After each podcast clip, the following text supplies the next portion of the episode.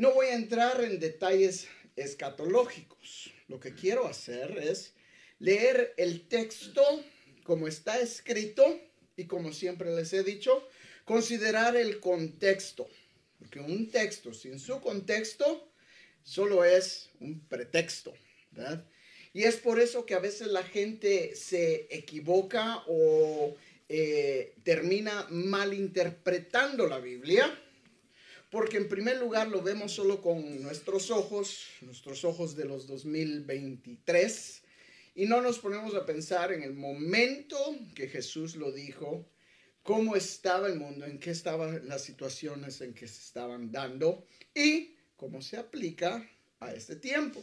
La profecía y la escatología normalmente y regularmente tienen más de un cumplimiento. Muchas de las profecías que encontramos en el Antiguo Testamento se cumplieron ya, pero aún parte de esas profecías no se han cumplido. Las profecías de Daniel, por ejemplo.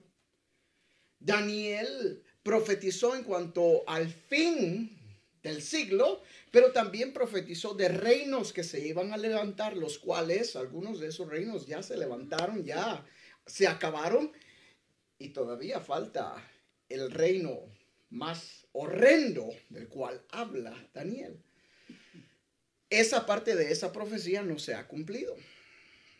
Y lo mismo Jesús en estos capítulos nos habla de profecía, la cual alguna de ellas ya se cumplió y otra aún está por cumplirse. Entonces debemos de tener cuidado cuando leemos capítulos como estos, en pensar eh, en dónde estaba Jesús y de qué estaba hablando, sin tratar de descifrar e interpretar cosas que no están ahí les he dicho en nuestro estudio del miércoles, ¿verdad? El error más grande que el hombre comete es ver o imaginarse cosas que no están en la Biblia. La palabra de Dios es clara, es sencilla. Cuando lo estudiamos en el Espíritu Santo, lo podemos comprender. Así es de que vamos a entrar de lleno a nuestro estudio Ah, y le he titulado este, a este sermón, el capítulo 24, estaremos viendo Entendiendo los tiempos. Jesús nos va a explicar en cuanto a los tiempos del fin del siglo. Y después en el capítulo 25 nos va a enseñar cómo prepararnos para ese tiempo. Y hoy empezamos el capítulo 24. Y si nos acordamos, en el versículo 37 del capítulo 23, Jesús hace un lamento. Jesús exclama algo muy interesante y dice, Jerusalén, Jerusalén, que matas a los profetas y apedreas a los que te son enviados. ¿Cuántas veces quise juntar a tus hijos como la gallina junta sus polluelos debajo de sus alas y no quisiste? He aquí vuestra casa os es dejada desierta porque os digo que desde ahora no me veréis hasta que digáis, bendito el que viene en el nombre del Señor. Entonces, usted puede imaginarse, Jesús está en el templo, aquí acaba de salir, acaba de hablar en contra de los fariseos, de los escribas, eh, les acaba de decir que son un montón de sepulcros blanqueados, ¿verdad? que son pura falsedad, y ahora sale de Jerusalén y hace esta exclamación. Y sus discípulos lo están escuchando. Y no cabe duda que dicen, ¿qué está pasando? ¿Por qué está diciendo estas cosas? Y en el versículo 1 del capítulo 24 nos dice, cuando Jesús salió del templo y se iba, se acercaron sus discípulos para mostrarle los edificios del templo. Ahora quiero que usted se imagine esta escena. En este tiempo están celebrando eh, la Pascua.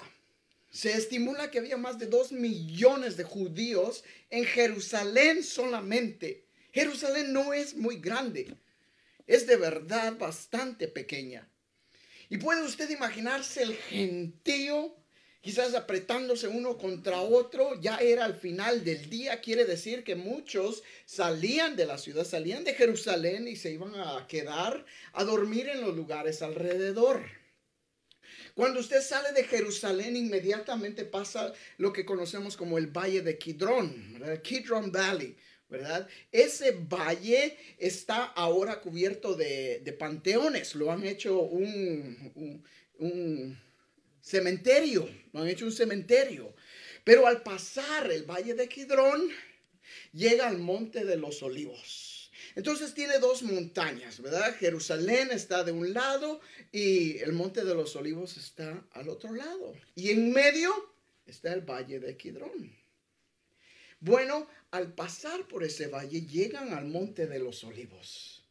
Y no cabe duda que los discípulos le dicen a Jesús, Jesús, voltea y ve ese templo.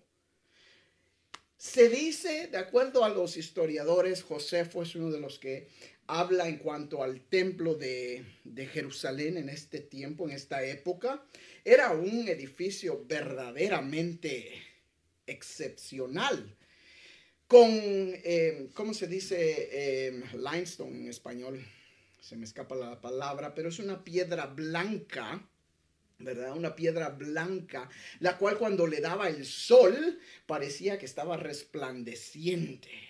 Jerusalén se sienta sobre una, sobre una montaña y, desde todos lados se puede ver. Por eso es que cada vez que usted lee en la Biblia dice, vamos a subir a Jerusalén, porque no importaba de dónde iban, tenían que subir para llegar a Jerusalén. Y ahí arriba de esa montaña estaba este edificio impresionante de verdad. La lisa, caliza, piedra caliza, gracias Roberto. Eh, caliza, ¿verdad?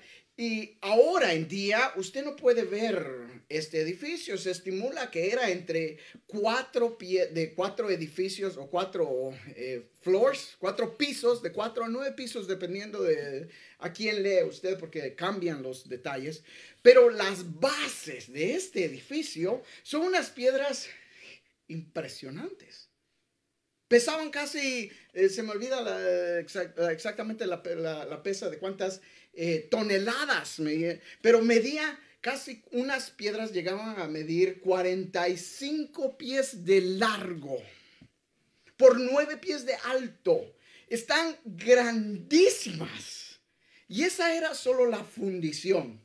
Y sobre esas piezas edificaban el resto del edificio. Y lo impresionante era que ninguna de esas piezas fue eh, tallada ahí en ese lugar. Las traían de un lugar aproximadamente dos, a tres millas eh, separadas donde tallaban todas las, las piezas y las traían y las colocaban en cada uno de sus lugares para que no se hiciera ruido en el templo.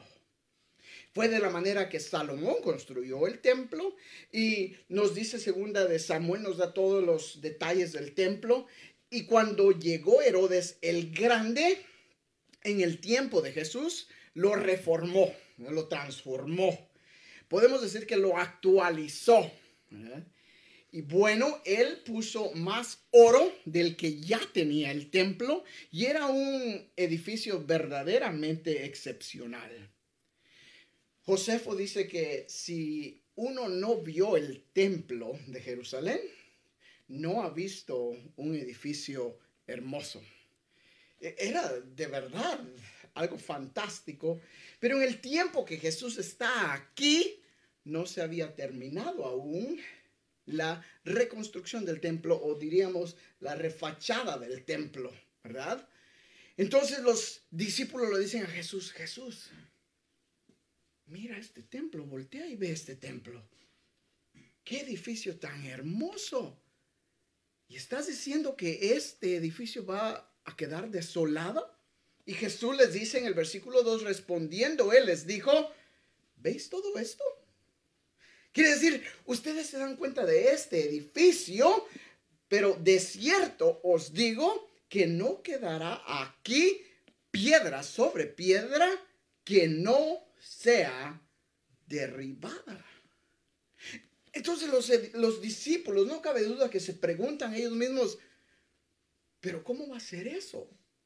Eso es imposible, este templo tan hermoso y que se vaya a terminar, se vaya a derribar así. Y dice el versículo 3, y estando él sentado en el monte de los olivos, los discípulos se le acercaron aparte diciendo, dinos, ¿cuándo serán estas cosas? ¿Y qué señal habrá de tu venida y del fin del siglo? los discípulos tienen tres preguntas. Yo me, alegro que le hayan hecho estas preguntas a Jesús. De lo contrario, no tuviéramos esto aquí. Pero le hacen tres preguntas. ¿Cuándo serán estas cosas? ¿Cómo serán? ¿Y qué señal habrá de tu venida? Ahora, dése cuenta que los discípulos conectan la destrucción al templo con la venida de Jesús y el fin del siglo. Para ellos, que el templo no estuviera, quiere decir que se acabó el mundo. si no hay templo, no hay mundo. Y si no hay mundo, quiere decir que Jesús vino otra vez. Y ellos están conectando todo esto y le hacen estas preguntas. Y Jesús entra en detalles, aunque no muy claros, podríamos decir, para nosotros, porque a mí me hubiera dicho que me hubiera gustado que Jesús hubiera dicho, bueno, el primero de julio del 2024 voy a regresar a tal hora. Pero no fue así. Jesús no nos dio ni una fecha, ni un día, ni una hora, porque él mismo dijo que la hora y el día en que el Hijo regresará, nadie sabe. Nadie sabe. Pero nos da unas indicaciones y el versículo 4, en primer lugar, Jesús no pasa a contestar las preguntas inmediatamente, sino que pasa a darnos una lección para Jesús aún más importante. Vea lo que les dice. Respondiendo Jesús les dijo, mirad que nadie os engañe. Mirad que nadie os engañe. Los discípulos le acaban de decir, Jesús, ¿cuándo van a pasar esto? Y Jesús les dice, que nadie los engañe. Es como que Jesús les está diciendo, van a escuchar que varias personas van a decir cuándo va a pasar esto, pero no les hagan caso. Y sigue diciendo, porque vendrán muchos en mi nombre diciendo, yo soy el Cristo y a muchos engañarán. Oh, mire mi hermano, qué tremendo lo que Jesús nos está advirtiendo aquí. En primer lugar, vuelvo a repetir, esta es una de, de los asuntos que no solo se aplica para el tiempo donde Jesús lo está diciendo, sino para nuestro tiempo también. Entonces Jesús les está diciendo que nadie los engañe, porque vendrán muchos en mi nombre. Yo no necesito decirle a usted cuántas personas se han levantado diciendo que son el Cristo. Usted lo puede hacer usted mismo en su casa. Si usted hace una búsqueda en Google y preguntar cuántas personas o quiénes han dicho ser el Cristo, le van a salir una lista de personas que usted dice, ¿qué? Un tal Juan Pedro Hernández se levantó eh, hace unos años eh, diciendo que era el Cristo y que él estaba ahí para, fue el que eh, fue a tirotear la Casa Blanca en el 2012, que tenía que um, quitarle la vida a Barack Obama porque decía que era el anticristo. Todo esto es, le digo, ha pasado, ha, ha habido noticias. Quizás usted ha escuchado de ellos. Y hoy en día todavía hay uno de esos loquitos Ah, que se ha levantado en Australia. No voy a mencionar su nombre porque no les quiero dar publicidad. Pero este hombre está en Australia y dice tener el ministerio de Jesús y dice que es Jesucristo encarnado. Y dice que a los dos años de edad, él se dio cuenta que era un poco diferente. Y desde entonces él dice que se empieza, se empezaba a acordar acordar en su mente el sufrimiento que tuvo en la cruz. Y cómo le dolió cuando le clavaban las manos y los pies. Y todo el sufrimiento que pasó durante esta semana de pasión. Y pasa a decir unas tonterías. Mi amado hermano, digo yo, ¿cómo es posible que la gente crea toda esta mentira? Pero tienen los cuartos llenos de gente.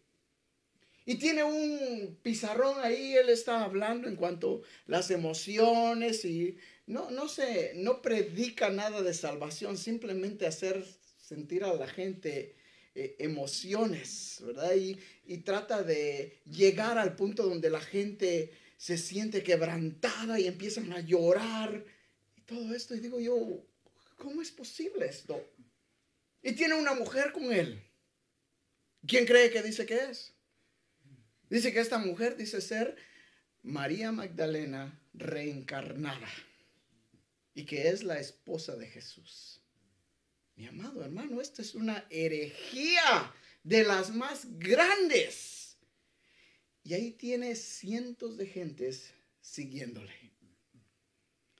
Y en una entrevista que le hicieron, le preguntan, ¿esta es tu, tu mujer? Y él dice, sí. ¿Y quién eres tú? Soy María Magdalena reencarnada. Y le dice, el, que lo está entrevistando, le dice, ¿has tenido otras Marías Magdalena? Y él dice, bueno, sí, porque cada vez que se, reencarga, se reencarna, ella es mi esposa. y le dice, ¿no te suena eso como, como algo eh, personal? Le dice como que cambias de mujer a cada rato que te da la gana. Y él le dice, no, ese es el plan de Dios mi hermano, me quedo yo, wow. Después de cinco minutos dije, ¿qué estoy haciendo yo viendo esta basura? no necesito ver esto yo. Pero Jesús nos dijo que nadie os engañe. Y sabe usted que hoy en día vivimos en tiempos donde la gente puede encontrar esta información sin mucho, eh, sin ser muy difícil de encontrarlo. Está por todos lados. Y hay gente que se mete y empieza a indagar y de repente empieza a creer las tonterías que escucha. Y es así como son engañados. Y Jesús mismo nos dice que a muchos engañarán. Y mi amado hermano, yo me pregunto, ¿Será que la iglesia hoy en día está preparada para ver a Jesús? Porque déjeme decirle que aún en la iglesia, yo espero que no en nuestra iglesia, pero aún en la iglesia en general, la gente está siendo engañada. Hay sectas, hay religiones que dicen predicar el evangelio y perdóneme, no me gusta hablar de otras religiones, pero la más culpable es la religión católica. El catolicismo ha llegado a tal punto donde la gente dice, yo no necesito a Jesús, yo voy a la iglesia, yo estoy bien. ¿Y sabía usted que la iglesia católica hasta ha empezado a cantar cantos y, himnos y, los cantos que nosotros cantamos? También ellos cantan. Y ahora hasta le permiten a la gente llevar su Biblia, porque llegó el, momento donde la gente no podía tener la Biblia en la iglesia. Solo los sacerdotes podían tener la Biblia. Pues ahora la gente puede llevar su Biblia. Y ellos hablan y predican a Jesús. Y la gente está confundida. Ha sido engañada. Y Pablo nos dice en Gálatas 1:6, si alguno dice, llega y les predica otro evangelio, no que haya otro, dice Pablo, pero si un hombre o un ángel del cielo viene y les presenta otro evangelio, aparte del que yo les he presentado, dice Pablo, sea anatema, sea condenado eternamente. Solo hay una condenación eterna. Eso es el infierno. Pablo está usando una palabra muy fuerte para hablar de esas personas que confunden a la gente.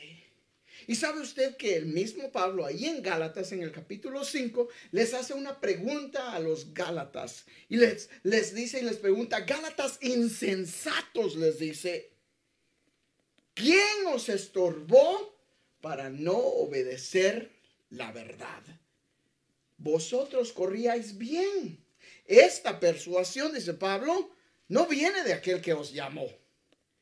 Y hay gente que, vea usted, empieza en el cristianismo bien, pero poco a poco empieza a escuchar y a leer otras cosas fuera de la palabra de Dios y se confunde. Y de repente, en vez de caminar más cerca a Dios, se desvía del camino de Dios, de la verdad. Jesús nos está advirtiendo y nos dice aquí que nadie os engañe, porque vendrán muchos en mi nombre diciendo yo soy el Cristo y a muchos engañarán. Entonces, ¿por qué es que la gente es engañada? Por ignorancia. Por ignorancia. En realidad no conocen la palabra de Dios. Y estamos viviendo en días donde conocer la Biblia, conocer la palabra de Dios es tan importante para nosotros que a veces no lo entendemos qué tan importante es. Pablo nos dice en Romanos 11 tres cosas que Pablo nos advierte que no debemos de ignorar. Primero, nos dice que no debemos de ignorar lo que ha acontecido a Israel. Quiere decir que Pablo nos está advirtiendo, ustedes deben de saber y conocer la historia de Israel y el futuro de Israel. Segundo, nos advierte que debemos de no ser ignorantes en cuanto a los dones del Espíritu. Y tercero, nos dice que no debemos de ignorar lo del rapto de la iglesia, el rapto de la iglesia, lo que va a acontecer a la iglesia cuando Jesucristo venga. Tres cosas que Pablo nos advierte que no debemos de ignorar. Y sabe usted que esas son las cosas que la gente más ignora. En la iglesia, estoy hablando de la iglesia. Cuando llegamos aquí, años hace, Dice, hermano, nos tomaba casi cinco minutos para encontrar un libro. Yo le doy gloria a Dios porque ya hemos pasado ese tiempo. Ahora nos toma casi dos minutos. Ya hemos mejorado. Pero nuestro aprendizaje bíblico ha incrementado, no porque yo sea bueno, sino porque usted ha aprendido a guardar y a estudiar la palabra de Dios, la verdad. Y esa es la única manera que no vamos a ser engañados. Y sigue diciendo el versículo 6, y oiréis de guerras y rumores de guerras. Mirad que no os turbéis, porque es necesario que todo esto acontezca, pero aún no es el fin. Jesús aquí nos está advirtiendo y es una advertencia que muchas veces la gente lo toma. Bueno, Jesús dijo que todavía no era el fin, así es de que todavía tenemos tiempo. Pero escúcheme bien, más Jesús más adelante va a decir que todos estos son principios de dolores. Quiere decir que ya está en marcha, está en movimiento el fin y la venida, el regreso de Jesús está cerca. Lo que la gente no entiende es esto que el día que Jesús venga por segunda vez, lo cual creemos que va a ser después de la gran tribulación, quiere decir que son siete años de gran tribulación. Y si ese día se está acercando, ¿cuánto más está cerca el rapto de la iglesia? Eso es lo que se acerca más. Y Jesús nos habla de guerras y rumores de guerras no necesito decirles a ustedes en cuanto a cuántos rumores de guerras oye usted. Volví a hacer otra búsqueda en cuanto a guerras y hermano hasta me casi me deprimió ver cuántas guerras han habido en los últimos 10 años y más en el Medio Oriente. Es como que esa área de por ahí está un poquito caliente, decimos nosotros, ¿verdad? todos los conflictos en el área del Medio Oriente. Pero sabe usted que yo me atrevo a decir que la mayoría de países hoy en día están en guerra. De diferentes maneras. Por ejemplo, si usted va a México, ¿sabía usted que México está en guerra contra los metados Zetas y todos estos carteles? Esa es una guerra que México ha estado peleando por años. El Salvador, Guatemala, los Estados Unidos. ¿Sabía usted que los Estados Unidos están en guerra? Contra las mentadas pandillas. Esas son guerras que los países están peleando. Mientras que los políticos están eh, enfocándose en otras cosas que no vale la pena, los conflictos, las guerras continúan. Y sabe usted que Santiago nos dice en el capítulo 4, ¿de dónde vienen las guerras? Dice Santiago. Viene de nuestro corazón, del corazón del hombre, de los deseos del hombre. Cuando el hombre llega a encontrar algo que no está de acuerdo, se vuelve en contra y es donde surgen las guerras, los conflictos. Jesús nos dice, cuando eh, y oiréis de guerras y rumores de guerras, mirad que no os turbéis, porque es necesario que todo esto acontezca. Cuando veo esto y leo y digo, Jesús mismo nos dijo, todo esto es necesario. Algo necesario que debe decir que no se puede evitar. Tiene que pasar para que algo más suceda. Usted tiene que comer, necesita comer para sobrevivir. Si no come, se muere. Y Jesús nos está diciendo aquí, estas guerras, estos rumores, es necesario. Pero aún no es el fin. Y sigue diciendo, porque se levantará nación contra nación y reino contra reino, y habrá pestes y hambres y terremotos en diferentes lugares. Y todo esto será principio de dolores. Quizás hace cinco años hubiéramos leído esto de pestes y hambres y no hubiera tenido el mismo significado que tiene hoy en día para nosotros. Después de haber experimentado una pandemia donde literalmente millones de gente murieron, donde el mundo entero se quedó eh, eh, paralizado, ¿qué hacemos? ¿Qué hacemos? Ahora esto para nosotros ya no es nuevo. Ahora entendemos cuando Jesús dijo, habrán pestes, pandemias. Y mi amado hermano, si usted hace una búsqueda en cuanto a pandemias que han sucedido, usted sabía que la influencia o el flu que conocemos, el catarro que conocemos, empezó también como una pandemia. Ahora ya es parte de nuestra vida. Ah, solo catarro, está bien. Pero empezó como una pandemia. Ahora el COVID la gente todavía, me, dio el COVID, ya estoy bien. ¿eh? Ya otra vez volvió a quedarse como parte de nuestra vida. Y llegará el momento donde pues, el COVID nos dará a todos, quizás, ¿verdad? Gloria a Dios, porque algunos todavía Dios nos ha guardado en su misericordia, pero llegará el día. Y si ese día, eh, si eso es lo que Dios quiere usar para llevarnos con Él, por mí, gloria a Dios. Ahí nos vemos allá cuando lleguen. ¿verdad? Pero las pandemias ahora han incrementado. ¿Y el hambre? Oh, déjeme decirle que hay más de 800 eh, millones de personas en el mundo que están muriéndose del hambre. ¿Y cuál es nuestro problema aquí? Ay, no tenemos suficientes restaurantes para ir a comer. ¿Por qué no traen más restaurantes aquí? ¿Qué comemos? ¿Tacos otra vez? Chipotle ya lo van a abrir, ya a, propósito de esa semana me parece que lo abren. El, 12 lo querían abrir, pero... ¿Se da cuenta usted la diferencia entre estar en un país donde de verdad somos bendecidos, no que no haya hambre aquí, porque todavía aquí medio de nosotros, en, este, en esta ciudad tan pequeña, hay gente que se está muriendo de hambre.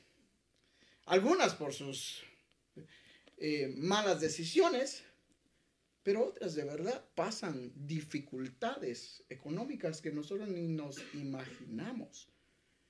Entonces cuando Jesús habla de pestes y hambres y terremotos, otra vez, hice otra búsqueda. Busque cuántos terremotos han habido eh, en los últimos 10 años y se va a asustar. Mejor no lo busque, porque se va a asustar. Y ya ha llegado el momento donde dicen, ya no, ya no eh, guardamos, no tenemos los datos de, terremotos menos de 5 grados en la escala de Richter. Ya esos ya son muy, muy pequeños, ya son muy constantes. Ahora solo guardan los de 5 grados para arriba. Y mi hermano es algo de sorprendernos y decir, wow. Y Jesús nos dice aquí, todo esto será principio de dolores. La tierra entera está en este momento sufriendo dolores como una mujer que sufre dolores de parto. No tengo que decirle yo a las damas ni tratar de entender los dolores que pasan. Ellas lo saben muy bien, pero de acuerdo a lo que he visto, ¿eh? sus dolores empiezan desde temprano en, la, en el embarazo. Y conforme el día se va llegando, esos dolores incrementan a tal punto donde ya no hay más que esperar, excepto la nacida de, el, nacimiento del bebé. Todos esos dolores conducen a un nuevo nacimiento.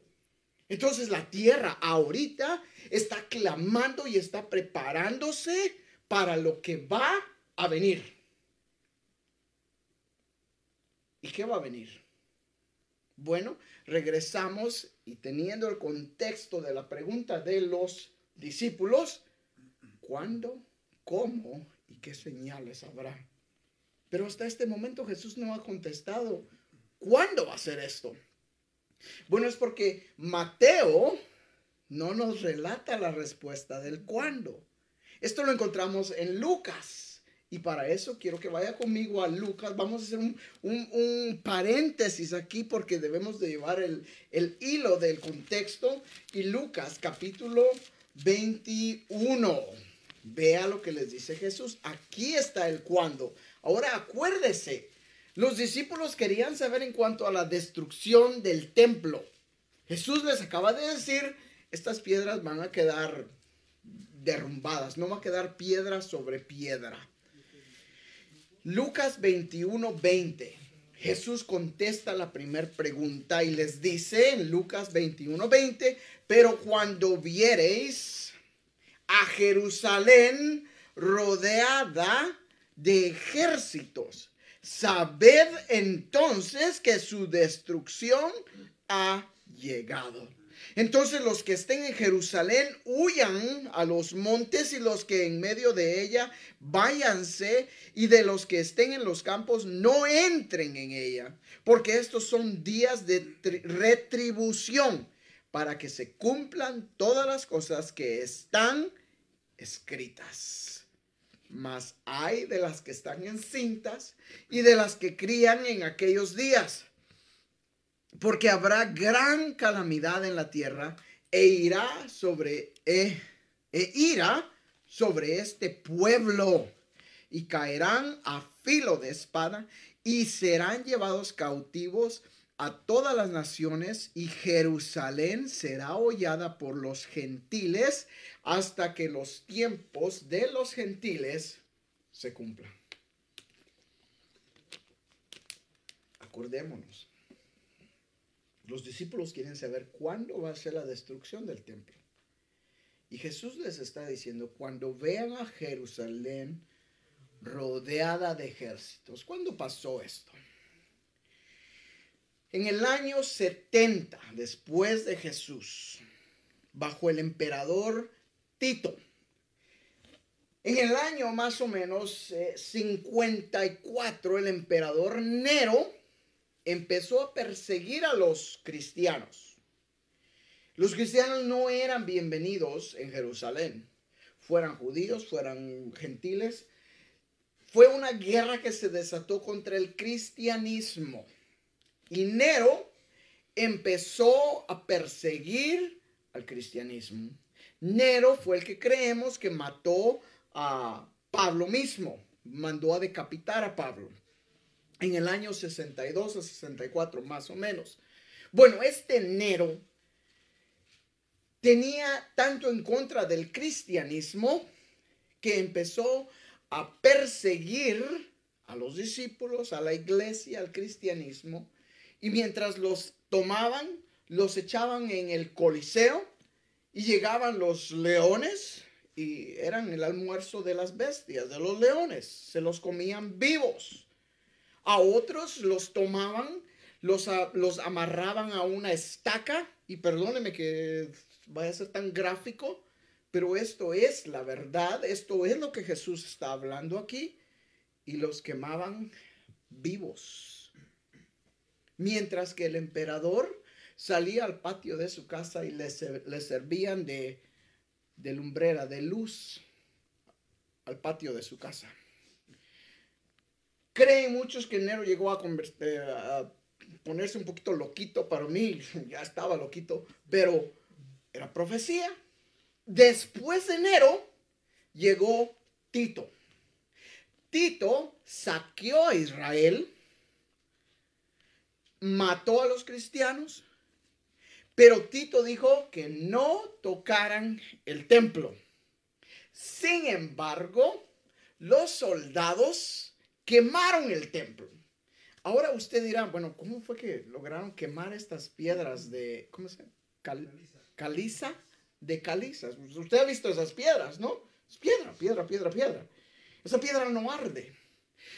Bueno, lo que hicieron fue que tomaron las ramas de olivo que no estaban muy lejos, estaban ahí nomás al pasar el valle de Kidrón, y las quemaban.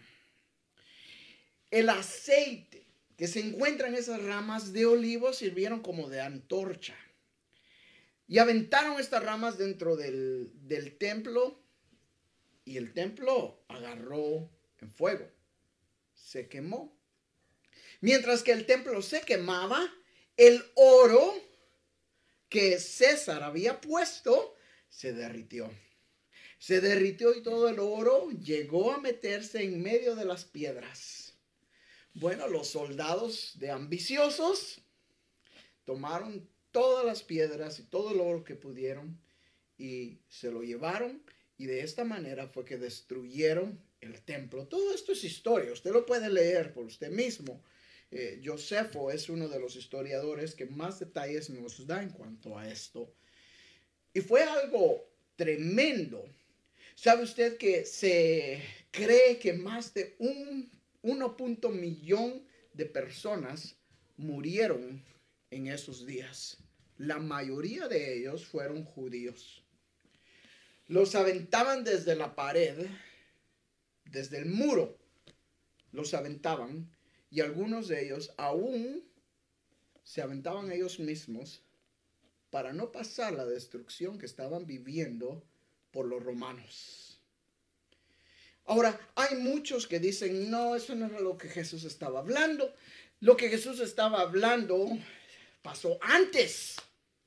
Pasó durante el año 160 más o menos bajo Antíocas Epífanes Antíocos Epífanes fue otro emperador que vivió antes de Jesús. Y este hombre también trajo una destrucción, pero no fue tan, tan grave, diría yo, porque eh, sí, aunque difamó el templo y mató mucha gente, Jesús habla de esto como algo futuro. Quiere decir que esto no había pasado. Lo que había pasado con Antíocas Epífanes fue algo separado. Regresamos a Mateo. Entonces ya Jesús les ha dicho cuándo va a hacer esto.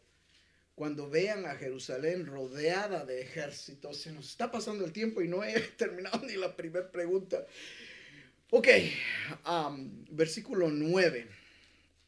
Entonces, y esto está otra vez eh, atado con lo de Lucas, entonces os entregarán a tribulación y os matarán y serán y serán seréis aborrecidos de todas las gentes por causa de mi nombre. muchos tropezarán entonces y se entregarán unos a otros y unos a otros se aborrecerán. Y muchos, perdón, y muchos falsos profetas se levantarán y engañarán a muchos. Y por haberse multiplicado la maldad, el amor de muchos se enfriará. Mas el que persevere hasta el fin, éste será salvo. Y será predicado este evangelio del reino en todo el mundo para testimonio a todas las naciones, y entonces vendrá el fin. Estos son unos de los versículos que se aplican en el tiempo de Jesús y en nuestro tiempo. Jesús nos está diciendo aquí que muchos tropezarán y muchos, dice, a causa de la maldad, el amor que hay en ellos se enfriará. Usted puede imaginarse cómo la iglesia en estos tiempos, en el año 70, por la violencia que estaban viviendo, muchos decidieron no seguir, no seguir a Jesús. El amor hacia Jesús disminuyó.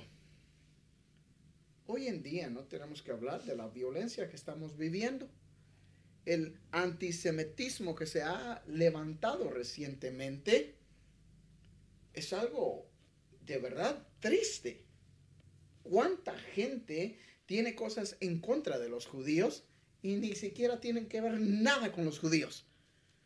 ¿Y por qué? Porque lo oyen en las noticias. Porque de repente Telemundo está hablando de las cosas que Israel está haciendo y no dicen lo que Palestina está haciendo y le dan al mundo, a la gente, a los eh, audiovidentes, una idea de falsedades. Y a causa de todo esto, el amor hacia nuestro prójimo, hacia Dios, está disminuyendo. Jesús habló de esto y nos dice el versículo 11, y muchos profetas, se falsos profetas, se levantarán y vuelve a decir Jesús otra vez, y engañarán a muchos. Versículo 13, más el que persevere hasta el fin, este será salvo. Ahora hay un problema con este versículo, porque Pablo nos dice que nuestra salvación es por gracia. Porque por gracia sois salvos. Por medio de la fe. Y dice Pablo, y esto no es don de vosotros, pues es don de Dios, no por obras, para que nadie se glorifique. Nuestra fe viene de Dios. Usted no crea que usted dijo, oh, sí, de repente yo tuve fe en Dios y eso fue lo que me salvó. No, nuestra fe viene de Dios. Si Dios no se revelara a nosotros, nuestra fe no fuera actuada. Entonces nuestra fe viene de Dios. Y nuestra salvación es por gracia. Porque Dios simplemente nos amó y nos llamó y nos perdonó. Entonces, ¿qué está hablando Jesús y de qué está diciendo que el que persevere hasta el fin, ese será salvo? Bueno, vuelvo a repetir que estos versículos se aplican al tiempo donde Jesús lo dijo y en, un futuro. Llegará el día donde la gente ya no pueda aceptar a Jesús. Bueno, déjenme eh, volver a decir esto. Donde la iglesia ya no esté aquí y donde la gente ya no pueda levantar la mano y hacer confesión de fe y aceptar a Cristo. ¿Por qué no? Porque ya no va a haber iglesia. Creemos, somos pre tribucionalistas. Quiere decir que creemos que la iglesia va a ser raptada antes de la tribulación. Si usted es uno de los que dice, yo soy post-tribulacionista. Quiere decir, yo creo que después de la tribulación, hable conmigo después y después podemos hablar, eso me fascina. Pero por el momento dejémoslo que Jesús viene por su iglesia y la iglesia se va. Y sin iglesia ¿quién va a predicar? Bueno, sí van a ver quién predique. En primer lugar van a estar los 144 mil que Dios ha dejado judíos. Judíos que ya están preparados y separados para predicar el Evangelio. Y si eso no fuera suficiente, a un ángel, a tres ángeles, se les dará un mensaje específico y en Apocalipsis 14 vemos que el ángel dice que va por todas las naciones predicando el Evangelio. El que persevere hasta el fin de la tribulación, ese será salvo. Pero le costará la vida literalmente.